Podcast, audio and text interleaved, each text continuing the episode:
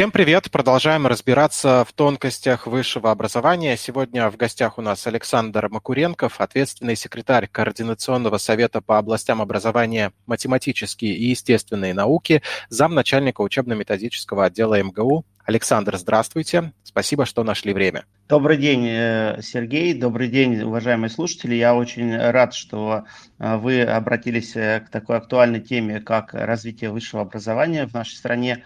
И я надеюсь, что то, что я сегодня буду вам рассказывать, и те вопросы, которые мы с вами будем обсуждать, они помогут слушателям лучше и глубже разобраться в сложной достаточно проблеме, в которой сейчас идет большая дискуссия в нашей стране.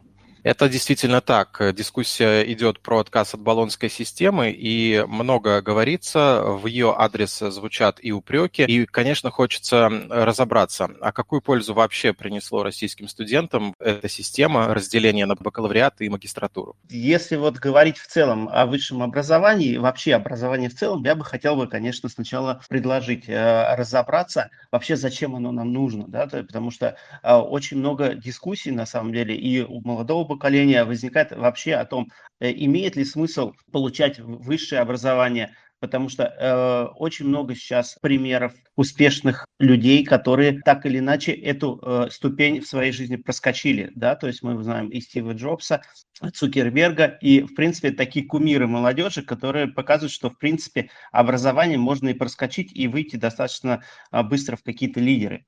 Э, если мы в целом будем отталкиваться от того, что мы являемся все-таки ну, биологическим видом, да, то мы, конечно, должны отталкиваться, наверное, от, того, от той цели, которая у нас есть, как у э, вида. Все, что мы делаем, то, что мы э, предпринимаем, оно направлено на э, повышение выживаемости нас как вида на, этой планете. И тогда, если мы говорим об этом, то э, встает вопрос о том, что у нас есть очень интересный орган, который создала природа, называется он мозг.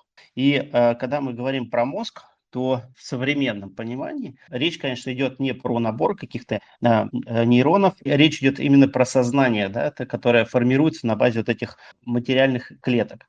То есть э, основная задача современной науки Э, в области так называемых когнитивных исследований, когда мы говорим про э, именно исследование э, мышления, она состоит в том, чтобы понять, как вот эта физическая материя, которая у нас есть в голове, связана с теми мыслями, функции памяти, которые у нас есть.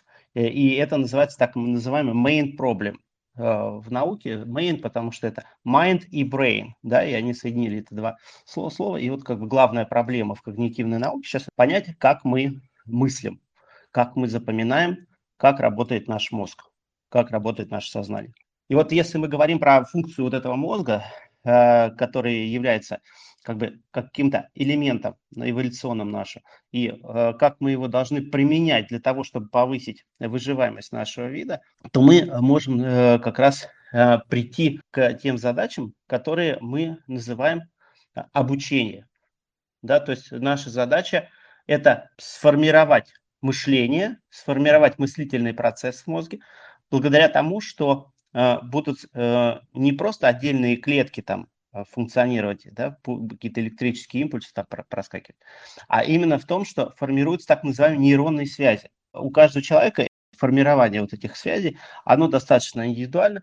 И вот если мы переходим уже к э, дальнейшей эволюционной ступени, когда мы говорим, что для того, чтобы повысить выживаемость, нам нужно передавать этот опыт от одного поколения к другому, то мы переходим к функции, которая есть и у других видов. Это функция обучения. То есть мы получаем именно э, э, передачу каких-то навыков, да, каких-то какого-то опыта, который, в принципе, наверное, э, следует э, непосредственно из наших наблюдений или каких-то чувств или действий. Да? То есть ты делаешь что-то, получаешь вот это.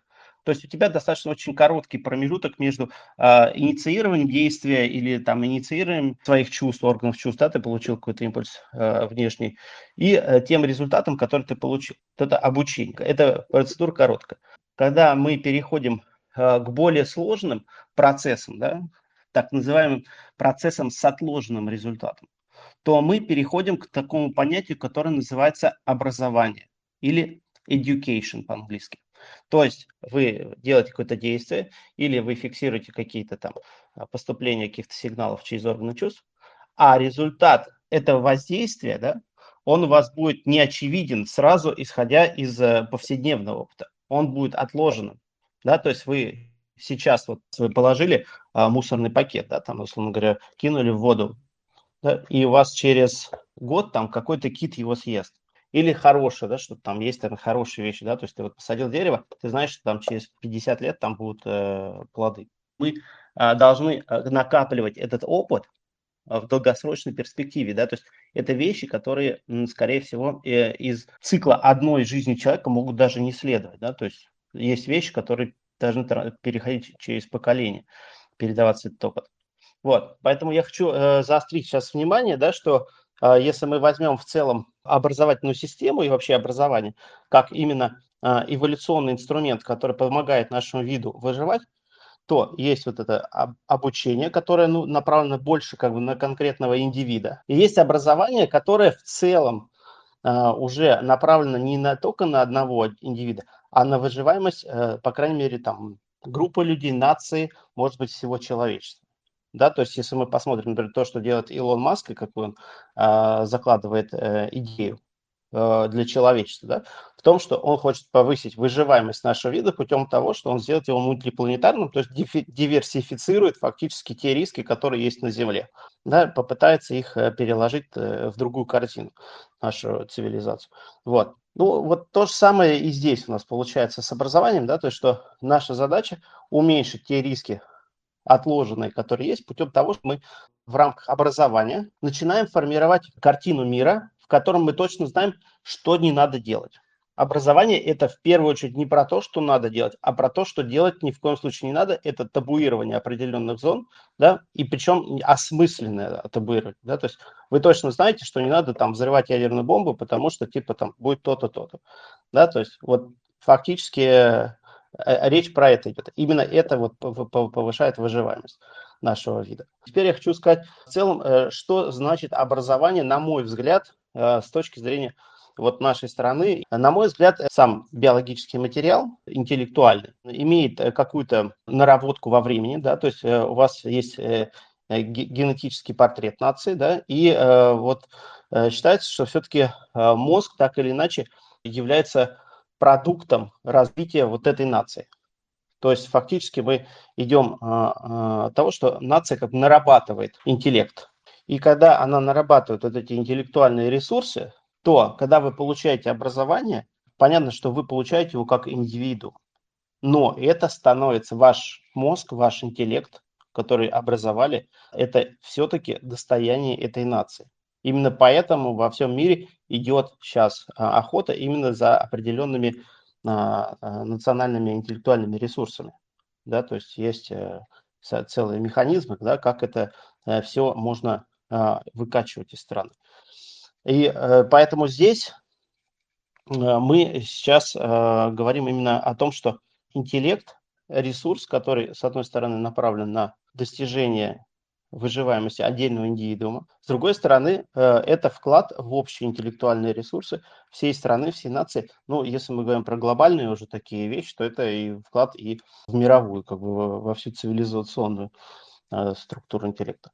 И вот э, очень важно что подчеркнуть, что вот эта вот интеллектуальная надстройка э, во многих странах, во многих сообществах, она на самом деле э, достаточно небольшая, то есть это несколько процентов обычно. Это так называемый мозг нации, то, что называется. Да? То есть в целом образование, оно нужно для того, чтобы повысить устойчивость нации к возникающим проблемам в каких-то критических ситуациях, чтобы нация в целом могла более устойчиво переживать а, вот такие сложные времена.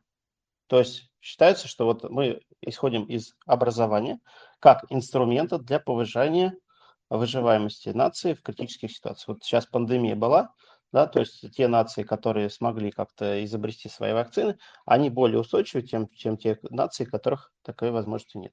Мне, честно говоря, эта мысль близка о том, что образование длиной в жизнь – это то, что нас всех ждет, если мы хотим более хорошей жизни и для себя, и для своей страны, ну и в целом для того, чтобы мир развивался. Именно поэтому, мне кажется, э, так много вопросов к тому, как эм, устроено образование в университетах. Именно поэтому возникают вопросы вроде такого, что насколько это эффективно, то, как оно было устроено, можно ли списывать какие-то не получившиеся вещи на то, что это было связано с баллонской системой, или э, это вообще не сильно важно? Мы живем, э, каждая нация живет в своей стране, и э, у каждой нации в рамках вот своей геополитики да, есть свои задачи просто потому что у кого-то теплее, да, у кого-то холоднее. Вот нам надо уметь, например, правильно переживать там 40-градусный мороз, да, в большинстве регионов России. Вот, и поэтому у каждой э, нации так или иначе будет свой э, спектр задач, на который должно быть направлено вот это высшее образование.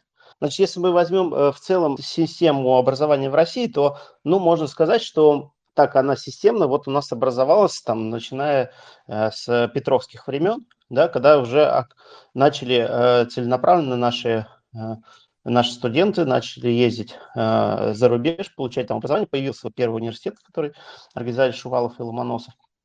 И в целом вот эта вот э, э, модель образования, она так или иначе нас с нами была не создана с нуля, она была все-таки воспринята, да, то есть мы ее восприняли э, с немецкой модели в основном, и э, э, в целом мы можем сказать, что та модель, которая превалирует у нас последние 200 лет, она это так, так называемая модель гумбольтовских университетов. Как это расшифровать? Это где у вас сочета, сочетается и образовательная деятельность, и так называемая научная или э, деятельность практическая, да, то есть в, сфере, в той профессиональной деятельности, которая у вас есть. То есть вы сразу получаете э, опыт в процессе обучения, не, не отходя далеко от парты. Поэтому э, в целом, да, то есть мы можем сказать, что мы находимся внутри вот этой европейской э, модели, вот, наверное, уже последние лет 200. Но поскольку мы народ творческий, креативный, естественно, мы все эти образовательные технологии пытаемся подстроить под свои потребности. И то, что было сделано именно вот в советское время, да, то есть э, до, э, если вы посмотрите историю образования в Российской Федерации, в Российской империи до Советского Союза, то вы увидите, что у вас и были и степени магистра присутствовали, и другие формы, то есть у нас, в принципе, все это было инкорпорировано. Но э, вот эти э, вот этот 20 век, он нам э, задал другую планку. Мы фактически перешли на систему специалитета. Специалитет – это система, которая, так называемая система моноподготовки, когда вы в рамках одного образовательного цикла доходите до какой-то степени. Потому что раньше как всегда, были сначала подмастерье, потом мастер, условно говоря, да, там, ну, и его можно переложить на другие уровни, ну, и потом вот магистр, да, то есть всегда был какой-то этапный подход. Вот у нас, в принципе, это тоже было, да, но у нас как бы это делилось на э, среднее образование, среднее профессиональное и э, высшее. Высшее в основном было а, в рамках одной ступени. Вот, и э, когда мы пришли уже к концу 20 века, то э, и вот произошли трансформации именно политического такого характера, когда нам, э, э, у нас появилась необходимость диалога с э, другими государствами, да, и показывать вообще наши достижения, и ну, какая-то категорийность вот должна быть, а что, что мы умеем, а что могут они. Нам нужно было просто сравнить. Для чего это нужно было? Это, это, это был один из пунктов вот этой глобализации, который происходил, начался тогда в 90-е годы. И он э, был направлен именно на то, чтобы у людей, э, которые э, получают высшее образование, появилась дополнительная мобильность. Мобильность именно как трудовых ресурсов, чтобы они могли более свободно перемещаться по своим карьерным траекториям не привязываясь непосредственно к какой-то стране, могли путешествовать в общем-то, по разным странам. То есть, в принципе, у нас образовательная система трансформировалась не сама по себе, да, а она трансформировалась в привязке к той политике, геополитике, которая происходила в это время. Когда появилась эта вот Болонская декларация, это, она привела к тому, что наш специалитет, который был у нас пяти лет, он фактически, э, с одной стороны, был моно подготовкой, то есть как бы единым образовательным уровнем, то есть как бы первым, И первый уровень в той системе, который предлагала Болонская система, а он соответствовал э, уровню бакалавриата. То есть так называемому шестому квалификационному уровню. Это первый как бы из высшего образования, это первый квалификационный уровень шестой. С другой стороны, по своей насыщенности, по своей наполненности содержательной и по тому, что после него не требовалось получение дополнительного образования для выхода на уже работу, и в том числе там для поступления в аспирантуру, да, то есть это фактически был уровень, который соответствовал, можно сказать так, магистратуре, то есть седьмому квалификационному уровню. Именно это а, привело к тому, что специалитет да, наш стал признаваться э, именно как образование седьмого уровня квалификации, то есть более высокого. То есть получилось так, что э, в Советском Союзе фактически по меркам вот этой западной модели, да, двухуровневой, с бакалавриатом и магистром, фактически мы выпускали очень высококвалифицированные кадры. Когда мы перешли к баллонской системе, Россия, естественно, входила в это открытое пространство и взаимодействие с западным миром. Э, да не только с западным, да, то есть э, надо сказать, что вот эта двухуровневая система квалификации, она э, применяется во многих странах мира, независимо от того, это Евросоюз или нет, то есть она признана и в азиатском регионе, да, в Америке всюду практически. Наверное, это связано с тем, что мир в начале 20 века еще был колониальный, и очень много воздействий на образовательные системы различных стран происходило через Европу, через европейские страны, да, как такие вот то есть, когда система образования строилась по образцу той, которая была принята у суверена. Да, и э, здесь мы говорим вот про Россию, мы национальную систему стали трансформировать в вот этот двухуровневый подход. И вот этот, э, эта трансформация фактически она началась до подписания Болонской декларации. То есть э, идея возвращения магистратуры и бакалавриата в нашу систему, она появилась еще э, в конце 80-х даже годов. Отдельные вузы начали практиковать это направление. А уже в 2003 году министр науки и высшего образования Филиппов подписал документ, вот эту декларацию. И вот на этом этапе на самом деле началась основная трансформация всей системы, именно по то, чтобы перестроить ее на более понятный для западного мира а, двухуровневую модель. Что это дает выпускникам? Первое. Вы э, тратите гораздо меньше времени на образование в данном случае для выхода, для первичного выхода на рынок труда. То есть вы вместо пяти лет получаете четыре, и, в принципе, эта модель, она себя э, оправдывает там в странах с рыночной экономикой, когда вы тратите меньше ресурсов на первичный вход на рынок труда, дальше вы получаете уже какой-то опыт работы, вы уходите работать, и после этого, когда вы уже понимаете, что на своей работе вы ушли, уперлись либо в потолок, либо вам для дальнейшего развития карьеры нужно какие-то дополнительные получить вот эти знания, образование, то вы идете уже в магистратуру. То есть если говорить про ту модель, которая в целом э, закладывается вот на, на, западной, на Западе, то у вас магистратура и э, бакалавриат и магистратура должны еще иметь какой-то период, когда вы не учитесь между ними, а вы получаете а, практический опыт в, в области деятельности. И уже дальше целенаправленно идти в магистратуру. Второе преимущество – то, что э, это Э, градация, она имеет международное признание, и фактически, имея диплом бакалавра, вы так или иначе понятны как кадровый потенциал для э, работодателей по всему миру. То есть с вашим дипломом, там вопросы признания дипломов, да, они там стоят еще, да, то есть у нас э, даже на момент вот 2021 года еще не у всех вузов была возможность э, э, безусловного признания дипломов, да, то есть каждом случае все равно приходилось а, дополнительные соглашения какие-то между университетами а, э, подписывать и так далее. То есть такого, чтобы наш диплом, несмотря на то, что он двухуровневый, он, безусловно, принимался на Западе, такого не было. Да, да он был понятен, но там все равно была а, процедура верификации, нострификации какой-то. Вот эта баллонская система, нельзя сказать, что она полностью была на, на, нами принята, воспринята, и мы полностью в нее э, перешли мы к ней присоединились, но мы были не внутри, а мы были со стороны. Отталкиваясь от этой мысли, во-первых, это очень интересно. Это очень интересно. Э, я почему-то вспомнил себя и подумал, как жалко, что у меня не было после четырех лет бакалавриата какого-то перерыва, чтобы я подумал, а в ту же ли магистратуру мне идти, или, может быть, выбрать да. другую, да? Но мне кажется, как вы и говорите, что мы были немножко сбоку от баллонской системы, у нас многое определяет еще э, такая внутренняя ментальность, когда э, мотивы продолжения обучения в магистратуре могут быть и такими, как отсрочка от армии. Это то, что касается большинства парней, мне кажется, в нашей стране. Потребовалось бы время на то, чтобы к этому всему притереться, и оно у нас начало работать как следует. Специфика нашего образования, э, которая предполагает, что вам нужно прям совсем непрерывно это все изучить, да, подряд, она может быть э, не совсем корректна именно в, в этой двухуровневой модели.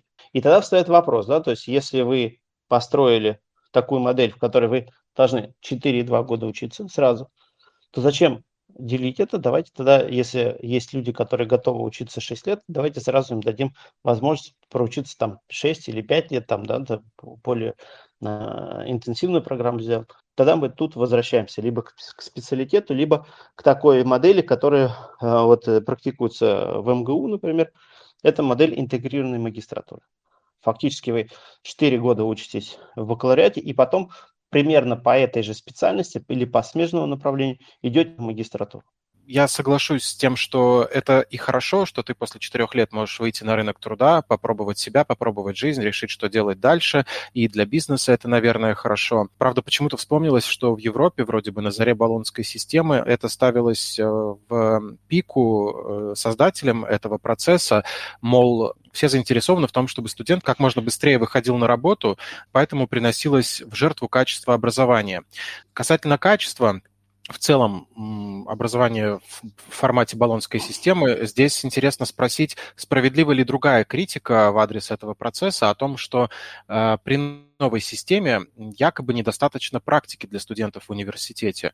На специалитете этому отводилось больше времени, она была какая-то более конкретная и адресная. Можете подтвердить или опровергнуть? Специалитет у вас это пятилетнее образование, да, обычно было в Советском Союзе. И, в принципе, такие программы, они распространены в национальных системах. Да? То есть мы вот, э, когда э, обвиняем как-то немножко э, вот эта вовлеченность в баллонский процесс, мы все время забываем, что, несмотря на то, что этот баллонский процесс существует в Европе, есть национальные системы в каждой стране. Например, во Франции. Франция, она такой законодатель образовательной моды, и Парижская Сорбона – это такой один из лучших университетов. И так или иначе, там эта э, система осталась, там есть э, системы, похожие на наш специалитет. То есть, э, еще раз э, я говорю о том, что э, не вся Европа ложится под баллонскую систему так, как это мы ее видим. Когда я в 2013 году, когда у нас только все это появилось уже вживую, попал в немецкий университет к своему коллеге, то он мне тоже очень сильно жаловался, говорит, что у нас говорит, проблема, что в разных землях говорит, бакалавры имеют разный набор зачетных единиц, так называемых. И говорит, человек, который заканчивал бакалавриат, там, условно говоря, по какому-нибудь машиностроению в одной земле, не может поступить с этим же дипломом в другой земле. То есть это в, в рамках вот этой вот одной, ну, одной страны. И их тоже эта баллонская система, она не очень радовала, они тоже к ней долго притираются, и, в принципе, там разные абсолютно настроения. В этом плюс как бы э, нашей, например, нашего подхода в образовании высшем, в том, что у нас э, э, в законе об образовании прописано четко, что у нас государственное регулирование обязано приводить к тому, что будет единство образовательного пространства. Это что означает? Что независимо от того, где вы получаете квалификацию и вам дают диплом, с этим дипломом вы можете в любой точке страны потом работать по этой специальности. Да, то есть он, в принципе, должен признаваться. Э, поэтому это вот очень большое достижение нашей национальной системы, я считаю. Дальше по поводу э, конкретно эм, практической ориентированности э, в бакалавриате и в специалитете. Фактически вы убираете, и когда один год, который есть в специалитете, убираете его в, собственно, практику, которую получает выпускник после бакалавриата, вот вы получаете систему, да, то есть он получил базовую какую-то теоретическую подготовку основную. И после этого идет уже устраивается и работает по своей ну, я вам сейчас описываю такую более идеальную модель, да, то есть как это, по идее, должно работать. Получаете подготовку, дальше вы практику получаете уже за рамками образовательного процесса. Тем не менее, э, многие университеты, которые реализуют бакалавриат, они стараются бакалавриат сделать тоже практикоориентированным. Вообще в целом сейчас, поскольку нам нужно решение достаточно большого количества задач производить э, в реальном времени практически, да, то есть у нас очень динамичный сейчас мир. И то э, очень важно, чтобы студент э, как можно раньше погружался в свою профессиональную среду, в свою профессиональную деятельность. Поэтому вот эти практикоориентированные подходы, так или иначе, они все равно а, встраиваются и в программу бакалавриата, и в программу специалитета, и магистратур. Но еще раз обращаю внимание, что просто чисто физически, да, то есть если вы убираете один год, конечно, вы меньше этой практики можете встроить. Э, поэтому здесь э, очень важно, да, то есть я вот, например, приведу пример э, Гарвард, Гарвардского университета, да, я туда ездил, когда специально изучать как устроена там система, я действительно обратил внимание на то, что средний возраст контингента, контингент это вот те люди, которые там учатся, он 25-30 лет. То есть это означает, что вот эта ступень undergraduate, которая проходит вот именно сразу после э, школы, после колледжа, она очень маленькую долю занимает. В основном это люди, которые к 21-22 годам завершили эту первую ступень. Дальше они 3-4 года учатся – и потом именно в 25-30 лет, уже когда они уже такие сформированные достаточно личности, и они сформированы даже, может быть, профессионально, они уже идут на повышение. Именно поэтому вы можете уже там, в этом треке, э, выбирать магистратуру, ту, которая вам интересна. Это не потому, что вы э, не потому, что вы э, закончили какой-то бакалавриат, да, а потом решили поменять трек а потому что у вас сформировалось понимание того, что вам нужно для дальнейшей траектории. То есть это дополнительный элемент этого конструктора, а не просто э, такой же выбор, как вы делаете после, э, после школы. Да, когда вы приходите, думаете, так, ну сюда я ЕГЭ сдал, или туда я сдал ЕГЭ. Вот. А потом, нет, мне это не подходит, давайте я что-нибудь другое попробую. Да? Вот, э, вот эта мобильность, как бы, с одной стороны, она очень хорошая, с другой стороны, она это дополнительная неопределенность, в, в рамках которой человеку надо еще раз э, принимать свое решение. И если он к этому возрасту сформировался и уже может как бы оценить те потребности, которые есть, не, не имея при этом опыта, это как ну такой достаточно, мне кажется, все-таки уникальный случай.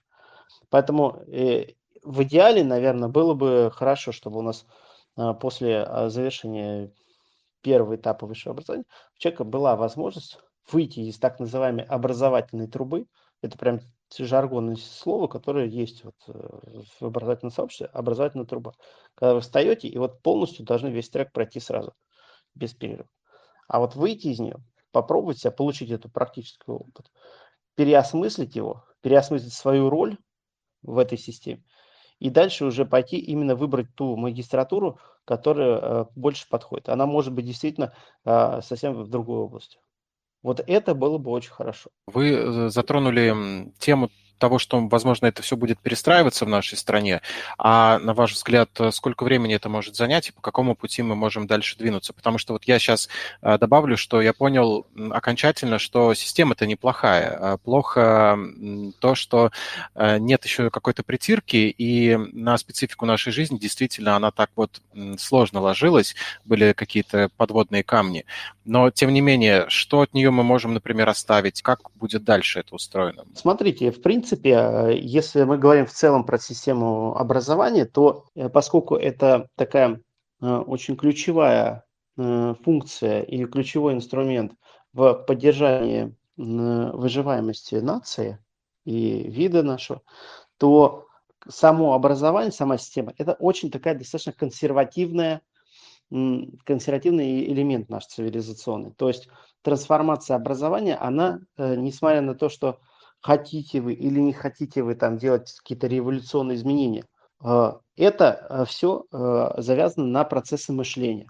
Вообще в целом, я считаю, что образование все построено вокруг таких антропоморфных каких-то изменений, которые в нас происходят. Да? То есть, если мы говорим про то, можно ли быстро человека чему-то научить, вспомните, что у вас есть мозг, который должен правильно успеть все эти нейронные связи составить. То есть вы, как бы вы ни хотели, да, то есть примерно, вот мы, я смотрю, например, как проходило образование в Древнем Египте, да, там для того, чтобы стать жрецом, вам требовалось 10 лет примерно пройти посвящение. Вот за 10 лет считалось, что ты наконец становишься полноценным жрецом и можешь служить в храме.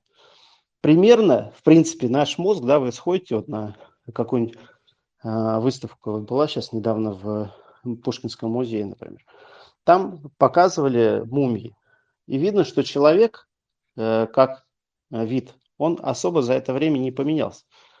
То есть это говорит о том, что в целом вот эта а, система образования, которая на, направлена на то, чтобы человека в течение определенного времени сформировать у него определенный тип мышления, сформировать его профессиональный взгляд на мир, оно э, не, особо не претерпевает э, и, трансформации. Да, мы пытаемся сейчас сделать, например, а, экспресс-курсы какие-то, да, там попытаться э, людей научить учиться быстрее. Но так или иначе, все равно вот эти скорость образования этих нейронных связей, она остается примерно той же самой, которая она была и 3000 лет назад.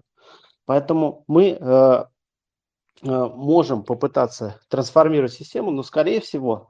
а, а, новых особо преподавателей да, мы а, не найдем, не сформируем очень быстро.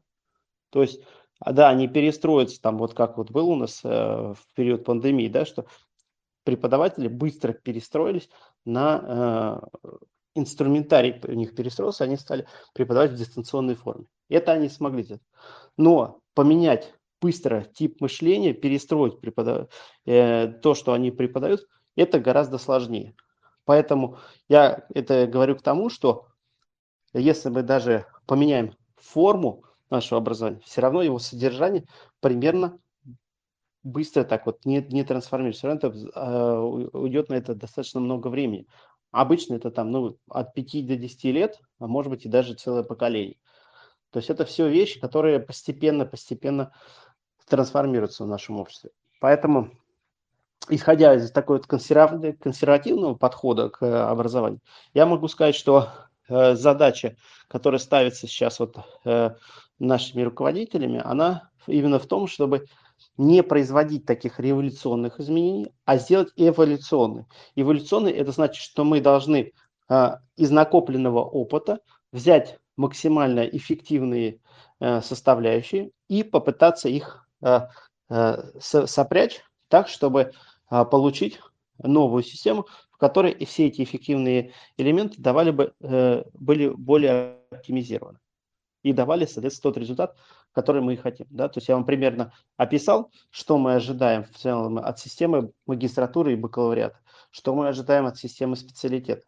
И э, вот если мы это все сопряжем вместе, то тогда мы получим очень неплохую гармоничную систему, которая должна быть также и Э, сопряжена с требованиями нашего рынка труда, национального рынка труда. Вот это самая главная ключевая особенность, да, что мы сейчас, э, та трансформация, которая происходит, она начинает ориентироваться именно не на глобальный рынок труда, как это было до этого, а именно на, на национальный рынок труда и на национальные потребности.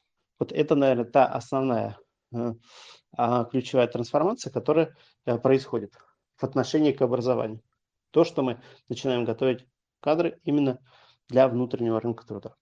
Это основное. Это не значит, что мы закрываем нашу систему образования для внешнего взаимодействия. Да, у нас остается достаточно большое количество стран, с которыми мы продолжаем поддерживать это такое образовательное сотрудничество. Это и страны азиатского региона и Латинской Америки. Все они так или иначе, как я вам уже говорил, имеют двухуровневую систему. Исторически так сложилось. Поэтому для них э, сохранение модели бакалавриата и магистратуры будет более понятно. Поэтому вот, э, это, вот этот хаб с внешним миром в виде двухуровневой модели, мы его сохраняем, и, в принципе, об этом идет речь. Но мы накладываем на это вот потребности нашей национальной системы.